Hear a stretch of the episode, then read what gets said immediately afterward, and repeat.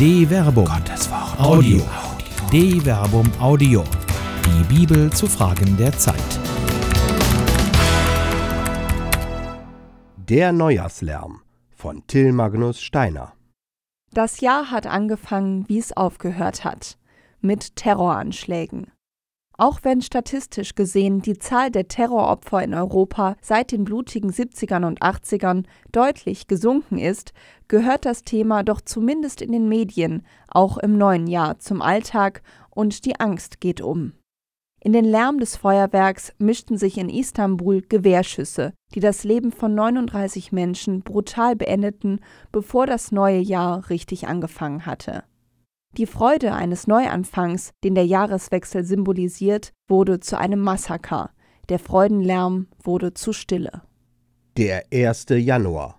Der 1. Januar ist seit römischer Zeit, also ab 153 vor Christus, der Anfang des Kalenderjahres. Kirchlich wird an diesem Tag die Beschneidung Jesu gefeiert. Acht Tage nach seiner Geburt wurde er, wie es jüdischer Brauch ist und wie es im Lukasevangelium berichtet wird, vergleiche Lukas Kapitel 2 Vers 21, beschnitten und trat damit in den Bund zwischen Gott und seinem Volk Israel ein. Vergleiche Genesis Kapitel 17 Vers 10 bis 14. Es ist der Tag, an dem der Anfang des religiösen Lebens Jesu gefeiert wird, aus dem heraus das Christentum in Anknüpfung an das Judentum entstand. Der alttestamentliche Jahresanfang. Für das Alte Testament hat der 1. Januar als Datum keine Bedeutung. Diese Monatszählung ist römisch.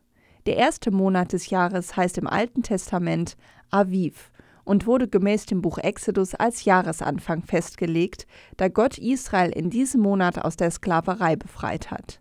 Kurz vor dem Auszug aus Ägypten wird berichtet, dass Gott Mose und Aaron erschienen ist. Der Herr sprach zu Mose und Aaron im Land Ägypten: Dieser Monat soll die Reihe eurer Monate eröffnen. Er soll euch als der erste unter den Monaten des Jahres gelten. Exodus Kapitel 12, Vers 1 bis 2. Kurz nach dem Auszug sagte Mose dann zum Volk: Heute im Monat Abib seid ihr weggezogen. Exodus Kapitel 13, Vers 4. Das alttestamentliche Jahr beginnt somit mit der Befreiung Israels, dem Anfang der Geschichte Gottes mit seinem Volk. Zugleich beinhaltet der Name des Monats eine zweite Bedeutung. Das Wort bezeichnet ein Symbol des Sommers bzw. der kommenden Ernte, Ähren, deren Körner noch weich sind. Das biblische Land Israel gehört zum subtropischen Bereich, in dem man nur zwei Jahreszeiten unterscheidet die Regen- und Kälteperiode, die mit dem Frühregen Ende Oktober beginnt und mit dem Spätregen im April endet.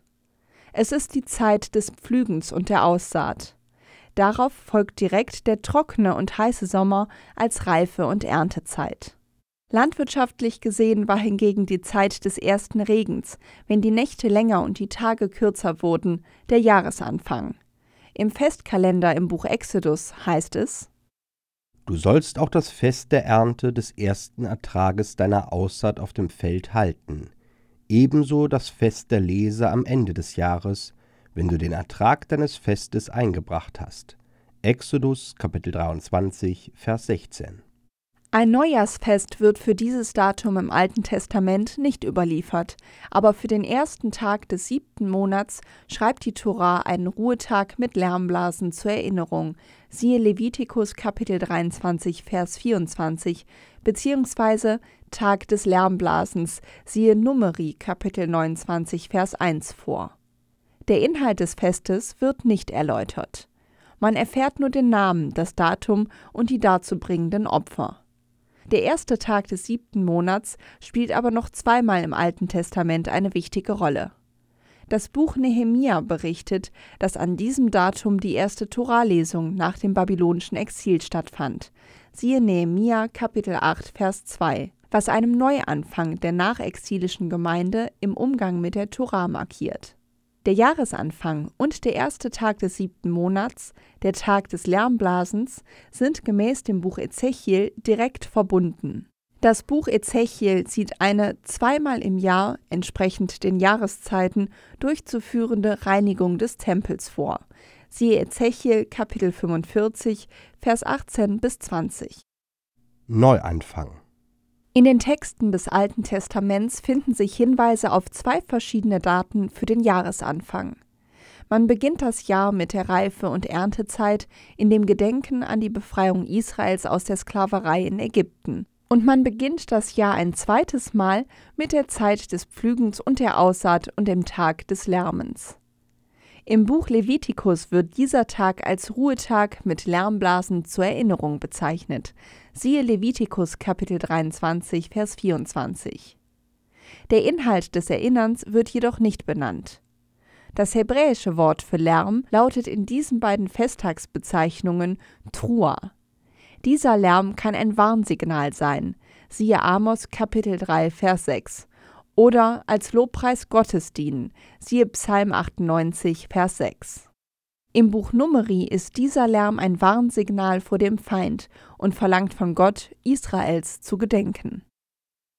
Wenn ihr in eurem Land in einen Krieg zieht, gegen einen Angreifer, der euch bedrängt, dann blast mit den Trompeten das Signal mit lautestem Schall. So werdet ihr euch vor dem Herrn eurem Gott in Erinnerung bringen und für euren Feinden gerettet werden. Numeri Kapitel 10, Vers 9. Der Freudenlärm der Silvesternacht darf nicht in Stille und Angst enden.